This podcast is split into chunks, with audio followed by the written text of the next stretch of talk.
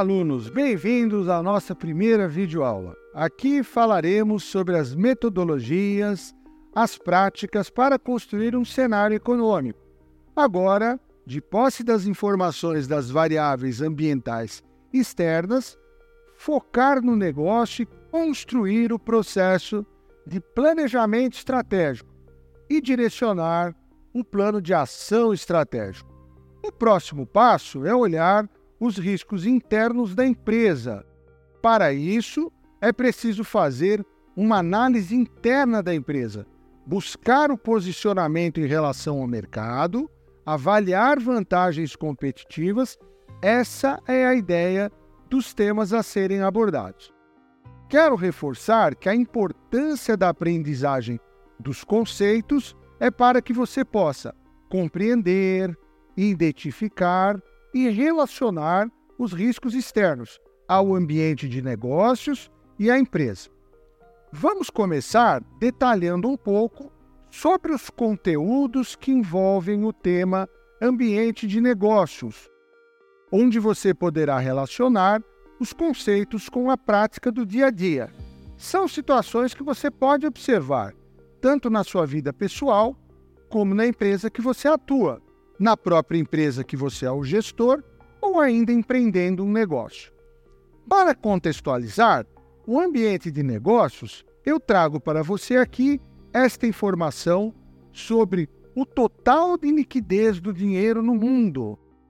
Este mapa mostra o Global Distribution of Total Wealth. Isso quer dizer o total da riqueza distribuída no mundo, com destaque para os Estados Unidos, com 145 trilhões de dólares, seguido pela China, 85 trilhões de dólares, o Japão, com 26 trilhões, seguida das economias europeias. Podemos observar que outros países dos continentes menos desenvolvidos economicamente não estão bem representados. Outro ponto interessante a destacar neste mapa é a concentração de riqueza. O artigo intitulado How Much Money Exists on Earth cita uma riqueza mundial aproximada de 650 trilhões de dólares no mundo, e 70% dessa riqueza está concentrada apenas em sete países: nos Estados Unidos, na China, no Japão, na Alemanha, no Reino Unido, na França e na Índia. Observem que toda essa geração de riqueza não é necessariamente apenas riqueza nesses países, mas também riqueza proveniente de fluxo internacional de recursos financeiros de investidores do mundo inteiro, entendendo que esses países são ambientes de negócios mais maduros para fazer negócios. Então, é importante ter conhecimento dessa informação para que você possa entender as oportunidades que o Brasil pode ter em termos de investimento. Por exemplo, para a área de infraestrutura, promovendo nosso crescimento e desenvolvimento. Você pode perceber a influência das variáveis econômicas ao se relacionar com todos os stakeholders. Outro exemplo, quando você está negociando com uma instituição financeira, são as taxas de juros. Essa é uma das variáveis macroeconômicas que podem influenciar uma decisão sua de investimentos. Com a inflação, você deverá revisar os preços, mantê-los competitivos e sem prejuízo à empresa. Olhar o crescimento do PIB no horizonte de longo prazo para que você esteja encorajado em fazer novos investimentos, aumentar a produção e ter clientes para comprar os seus produtos. Se você trabalha com importação ou exportação, esse mercado é altamente afetado pela taxa de câmbio e é muito importante você buscar as informações para se atualizar. Pesquise nas fontes primárias de informação e mídia especializada. Mesmo que você acompanhe o jornalismo econômico, consulte o valor econômico, a revista Exame, você tem bons jornalistas que atuam na imprensa. Porém, Como todos esses dados estão disponíveis no Banco Central, no IBGE, é interessante você ir direto nesses sites e consultar. No caso do Banco Central, o relatório Focus traz as informações atualizadas e uma projeção para os próximos quatro anos do comportamento dessas principais variáveis citadas, como PIB, inflação, taxa de juros, taxa de câmbio e o comportamento da balança comercial. Lembre-se, é importante consultar a fonte primária de informação. Como uma atividade para ampliar os conhecimentos, sugiro que façam a leitura de conjuntura econômica no Hub Leitura, para que você possa relacionar todas essas situações envolvidas. Lá você pode ler sobre o ranking das 10 maiores economias mundiais em 2023 e relacionar com o mapa que nós vimos da distribuição de riqueza no mundo. Você vai perceber que existe uma correlação muito forte entre eles. Outra sugestão é assistir o vídeo Paradoxo da Inovação, Innovation Paradox, que está indicado nas referências. Vamos assistir a um trecho? O trecho desse vídeo traz a transformação das empresas na economia global e como empresas e pessoas devem se adaptar às mudanças, às transformações, e você conseguirá fazer uma boa leitura desse cenário atual em transformação.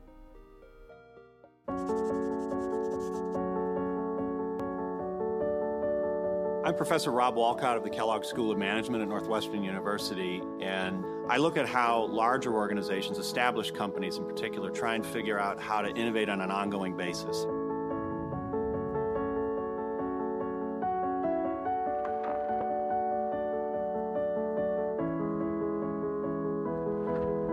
We like to think about metaphorically the fortress and the ship. The fortress is your ongoing business, competitive, successful. The ship, these are the people out surfing the high seas looking for gold, but they didn't know exactly where they were going to find it. Companies need to have both. They need to have people in the fortress, the core businesses, to focus on being exceptional at what they do right now, but they also need to have people who are out seeking the future. One is not better than the other. The fact that it's easier and often cheaper to start brand new businesses today than it's ever been before is both a threat and an opportunity for established companies like Amway. For an aspiring entrepreneur, there are a lot more options today. Whether it's crowdfunding, Indiegogo, Kickstarter, whether it's digital businesses where I can get online and get moving faster and cheaper than ever before. The paradox is that becoming the best at what you do, which is great, that's our job, sets us up for failure in the long run. Most people are aware of Kodak. Here was an icon.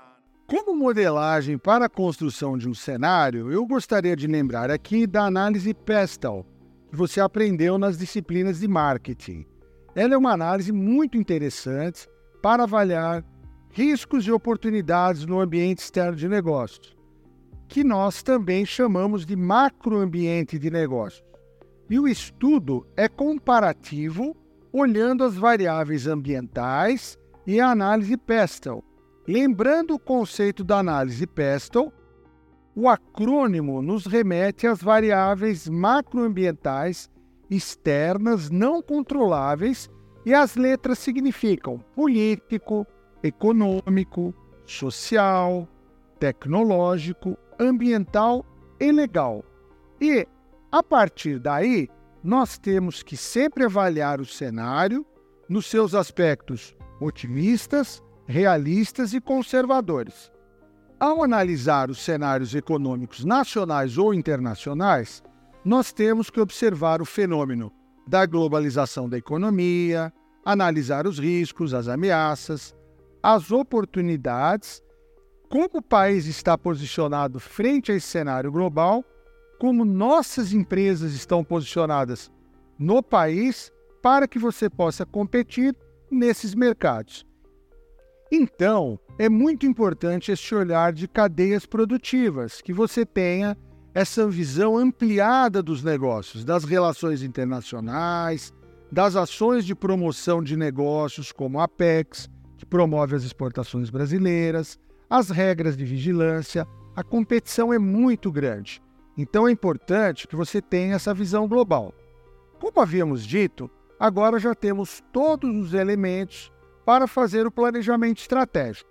Então, vou mostrar aqui um modelo com uma visão sistêmica de planejamento estratégico que é muito importante. Como é um processo, nesse momento nós vamos discutir todas essas etapas, ou seja, o input de dados e informações, a coordenação estratégica e os resultados, ou output. Esse é o quadro que eu comentei, o framework que eu gostaria de comentar com vocês sobre uma visão sistêmica da gestão estratégica, tá? Nós temos a entrada de dados e informações, todo um processamento, né? É, com controle de uma coordenação estratégica. Então, cada unidade vai contribuir sobre coordenação única. Ao final, a gente pretende trazer aqui os resultados esperados pela empresa. Então, nessa primeira parte, que eu julgo a mais importante, é, ou uma das mais importantes, que são as entradas das informações, que posteriormente serão tratadas pela coordenação estratégica. Essas entradas de informação é, segundo uma linguagem de mercado, linguagem de mercado financeiro, nós falamos que temos que tratar isso como um accountability. Essas informações têm que ser previamente checadas, elas têm que ser fidedignas, a gente chama de acurácia de informação, tá? Então, muito importante a entrada de informações para que a gente tenha uma boa saída e um alcance dos resultados esperados. Muito bem, uma vez que a gente tratou corretamente a entrada de informações, começamos aqui com a área do planejamento estratégico, né? Conforme nós vimos no início da nossa disciplina, planejamento estratégico é a área que tem um olhar mais abrangente sobre o ambiente de negócios. Ali está a direção maior da empresa, nas corporações onde nós temos o board, o conselho, eles é que vão dar a direção dos negócios, né? Então, nasce todo uma, um plano de ação estratégico que é compartilhado com outros gestores que cuidam da área de direção estratégica, e a partir daí, é, outros colegas gestores da empresa como o pessoal que cuida da organização estratégica e do controle estratégico das ações passam a interagir. Percebam que sempre é um caminho de, de dupla mão, porque nós, os gestores encaminham as demandas que podem, ao longo do caminho, sofrer alterações. Então, os feedbacks das áreas que estão interagindo para reformular as ações estratégicas. Eu vou dar um exemplo aqui prático para vocês. Quando nós tratamos o orçamento numa empresa, né? Isso é, o orçamento faz parte da, da gestão estratégica da empresa. Nós temos nas empresas geralmente revisões orçamentárias em três meses, em seis meses, em nove meses, mesmo que o orçamento seja anual, para que a gente possa fazer as devidas correções de rotas, tá? E tudo isso, pessoal, é com a supervisão e a orientação de uma coordenação estratégica. Tudo que foi definido por esse grupo de profissionais, né, tem que ser acompanhado e monitorado isso é responsabilidade do pessoal de controle estratégico, para que ao final a gente tenha os resultados desejados e alcançados dentro dos objetivos e metas previamente programados, sejam eles objetivos e metas quantitativos ou objetivos e metas qualitativos. Por fim, temos a análise interna e vantagem competitiva o planejamento para a competição, para você concorrer em um mercado cada vez mais competitivo, buscando sempre uma performance superior. Nós temos que estruturar o posicionamento. Existem algumas técnicas para analisar o ambiente interno. Uma delas, e muito utilizada, é a matriz SWOT. A análise consiste em listar as forças e fraquezas da empresa versus as oportunidades e ameaças do mercado, do ambiente externo. Lembrando o que comentamos no hub de leitura. Convide o time e colegas de outras áreas da empresa para realizarem uma análise conjunta. Será uma reunião muito produtiva. Uma dica: faça um benchmarking, conheça as empresas referências do seu mercado. Então, essa área é bastante interessante para você se posicionar de uma forma bastante competitiva no mercado e que isso seja sustentável. Hoje temos aí uma agenda ESG muito presente, portanto, pense suas ações de forma sustentável.